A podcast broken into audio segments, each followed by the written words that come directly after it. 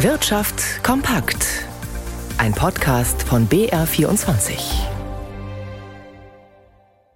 Mit Ralf Schmidberger. Bei etlichen Medikamenten, für die kein Patentschutz mehr gilt, herrscht ein starker Preiswettbewerb. Bei patentgeschützten Präparaten hingegen haben die Hersteller in Deutschland großen Spielraum bei der Preisgestaltung. Nach Daten einer Studie, die die Technikerkrankenkasse in Auftrag gegeben hat, führt das zu einem rasanten Anstieg der Kosten. Nikolaus Nützel hat sich die Zahlen angeschaut.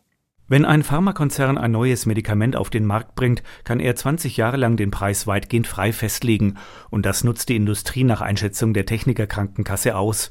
Nach Daten, die ein Forschungsinstitut im Auftrag der TK ausgewertet hat, haben sich die Ausgaben der Kassen für patentgeschützte Arzneien in den vergangenen fünf Jahren fast verdoppelt auf rund 28 Milliarden Euro. Auf patentgeschützte Präparate entfallen nur rund 6 Prozent der Versorgung der Patienten mit Arzneien, listet die Studie auf. Gleichzeitig fließt rund die Hälfte aller Ausgaben der Kassen für Medikamente in diesen Bereich.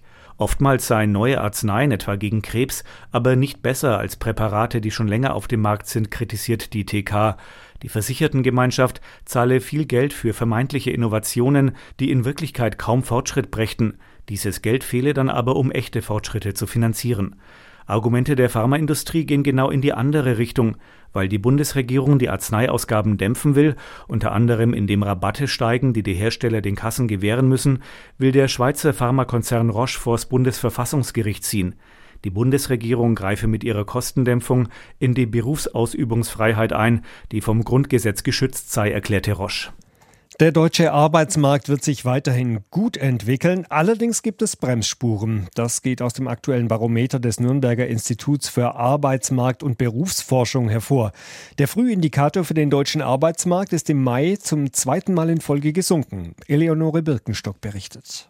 Das Arbeitsmarktbarometer des Instituts für Arbeitsmarkt und Berufsforschung IAB ist im Mai um 0,8 Punkte unter den Wert des Vormonats gesunken und beträgt aktuell 101,8 Punkte. Damit liegt der Indikator immer noch über der neutralen Marke von 100. Laut IAB deutet das auf eine positive Entwicklung des deutschen Arbeitsmarkts in den nächsten Monaten hin. Nicht so positiv fällt die Prognose für die Arbeitslosenzahlen aus. Im Barometer ist die Komponente zur Vorhersage der Arbeitslosigkeit unter die neutrale Marke von 100 gesunken. Gerade die Jobchancen von Arbeitslosen hätten in den vergangenen Monaten Rückschläge erlitten, so das IAB. So ist die Zahl der Langzeitarbeitslosen mit 180.000 Betroffenen immer noch über dem Vorkrisenniveau. Außerdem würden immer mehr Menschen aus der Ukraine auf Arbeitssuche gehen, die momentan teils noch an Kursen teilnehmen. Das IAB Arbeitsmarktbarometer beruht auf einer monatlichen Umfrage der Bundesagentur für Arbeit unter allen lokalen Arbeitsagenturen. Winterurlaub in Österreich ist fast wieder so beliebt gewesen wie vor der Corona-Pandemie. Die zurückliegende Wintersaison sei mit knapp 70 Millionen Übernachtungen beinahe so gut gebucht gewesen wie im letzten Corona-freien Winter 2018-19. Das geht aus vorläufigen Daten der Statistik Austria hervor. Die meisten Gäste kamen dabei aus Deutschland. Blicken wir an die Finanzmärkte und schalten zu Jan Plath in unserem Börsenstudio. Ja, die Woche neigt sich langsam dem Ende zu. Wie sieht es denn heute aus und auch auf die Woche gesehen für den DAX? Also aktuell kann sich der DAX um 1% verbessern auf 15.978 Punkte.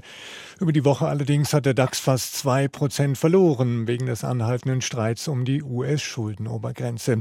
Kräftig Bewegung ist im Moment im Technologiesektor ähnlich wie der Rivale Nvidia verspricht sich der Chipkonzern Marvel durch den Hype um künstliche Intelligenz, also die KI, einen Nachfrageboom.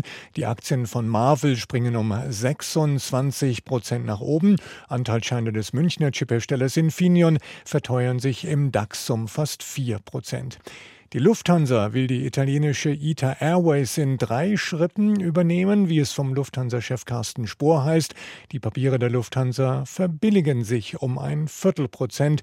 Und im Sport hat Borussia Dortmund ja am Wochenende gute Chancen, deutscher Fußballmeister zu werden.